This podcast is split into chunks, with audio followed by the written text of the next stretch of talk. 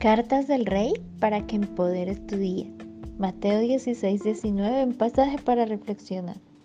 Y a ti te daré las llaves del reino de los cielos, y todo lo que ates en la tierra será atado en los cielos, y todo lo que desates en la tierra será desatado en los cielos. ¿Te has desilusionado y desanimado por la maldad y la corrupción que existen alrededor de este mundo pecaminoso? ¿No sabes que yo quiero darte las llaves de mi reino en el cielo?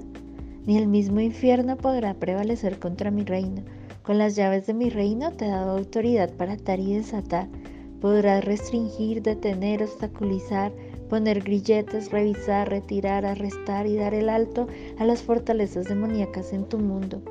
Puedes usar las llaves de mi reino para atar dolencias y enfermedades, heridas, brujería, pobreza, muerte, destrucción, confusión, derrota y desánimo en tu vida.